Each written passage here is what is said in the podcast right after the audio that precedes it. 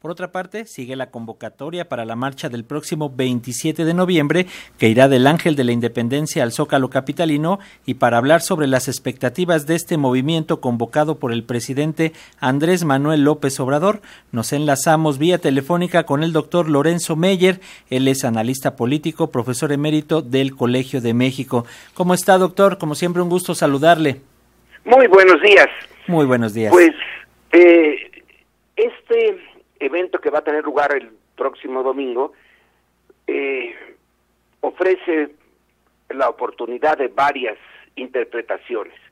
Desde luego está la más eh, obvia, la que el presidente hoy mismo eh, insiste, que es la de una celebración en apoyo a su política y que un una población mayoritaria está eh, pues de acuerdo con esa política y que debe de ser una celebración pues alegre eh, de que hay un futuro eh, promisorio en México y una visión muy muy positiva. Bueno, esa es una posibilidad de interpretación, pero desde luego que hay otras. Una que no se ha subrayado, pero que creo que vale la pena, es que hoy la izquierda está en el gobierno y viene de una historia larga de oposición a gobiernos. Y esta es la primera vez que tiene eh, la posibilidad de apoyar al gobierno pero la izquierda siempre ha sido eh, crítica y también en esta ocasión se puede interpretar la marcha que viene como una la eh, manifestación de una fuerza que está eh, normalmente como potencia, una potencialidad, pero no como una expresión abierta de crítica, pero no al gobierno, sino crítica al régimen, que es distinto. Eh, en 2018, Morena y Andrés Manuel López Obrador ganaron el gobierno por la vía de unas elecciones, pues hasta ese momento inéditas, unas elecciones en donde la oposición, por la vía pacífica, por la vía del voto, y en contra de la mayoría de los medios de comunicación, de los intereses creados enormes en México, gana la presidencia, pero no ganó el control de, del, eh, del régimen. Ese régimen que implica no nada más el ejercicio del poder, sino toda la estructura económica, eh, la estructura cultural, eh, que envuelve todas nuestras acciones, nuestras acciones cotidianas. En algunos aspectos pareciera que apenas, apenas se está empezando a modificar ese régimen que, insisto, tiene en su parte económica y su parte cultural sigue siendo eh, dominante. No ha habido una eh, distribución redistribución de la riqueza que nos permita señalar ahora sí, ya estamos en otra situación, en otro régimen.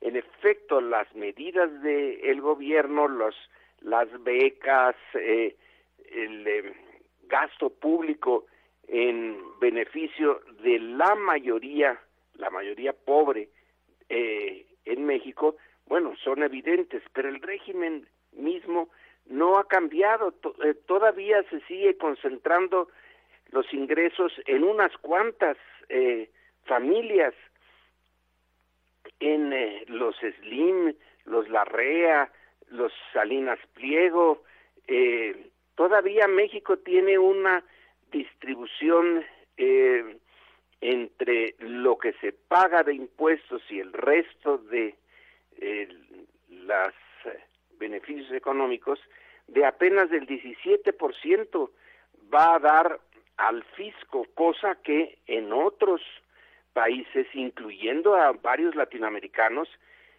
la parte fiscal es mucho mayor y esa es la que permite eh, aumentar los gastos en beneficio de los sectores más pobres. Así que yo veo la marcha también como una eh, manifestación de sí, de apoyo a la política de Andrés Manuel López Obrador, pero también como una fuerza que va a salir a las calles y que está implícita en su presencia, en su movilización, una demanda de transformación del régimen eh, en lo económico, en lo cultural, en la impartición de justicia. El eh, Poder Judicial prácticamente no se ha tocado y sigue siendo un área en donde queda bastante a deber al, eh, al mexicano común y corriente este aspecto de la eh, del ejercicio de la justicia.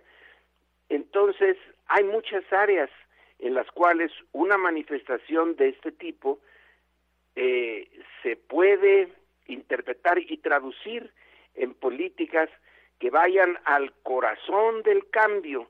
El corazón del cambio no es el cambio de partido en el gobierno, es importantísimo, es el primer paso, sin duda, pero el paso último es modificar un régimen que se heredó del momento en que la revolución se coaguló, se hizo gobierno y se estableció que la estructura de clases en México sería como es hoy y que no ha cambiado mucho y llevamos mucho tiempo, mucho tiempo eh, hablando de una mejor distribución del ingreso, pero todavía no la tenemos. Así que ahí está otro, eh, otra cara de lo que significa mostrar músculo en las calles, músculo político, eh, de esta manifestación de la izquierda.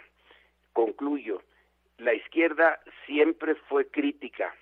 En esa ocasión tiene el gobierno en sus manos, por lo tanto, eh, el eh, objetivo de su crítica no es tanto el gobierno, que debe de tener aspectos mejorables, pero es sobre todo el régimen, ese conjunto de usos y costumbres, de reglas muy complicadas que hacen de México todavía una sociedad muy dividida, en donde las clases sociales se pueden ver clarísimo y que hay una distancia enorme entre las clases eh, altas, incluso entre las medias y el grueso de la población. Eso es también parte de nuestra eh, vida política y que la manifestación del domingo va a señalar implícitamente que eso es lo que no se quiere, que eso es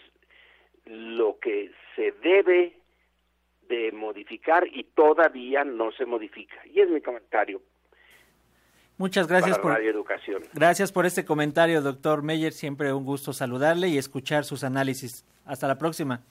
Buenos días. Muy buen día.